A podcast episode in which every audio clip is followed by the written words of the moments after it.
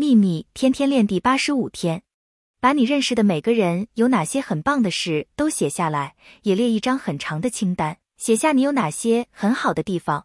无论走到哪里，都赞美他人，赞美你看到的每件事物，成为你遇见的每个人的阳光，且让他们的一整天因为看见你而变得更美好。每一次都说谢谢你，在走路、说话、思考及呼吸时都感谢、感恩。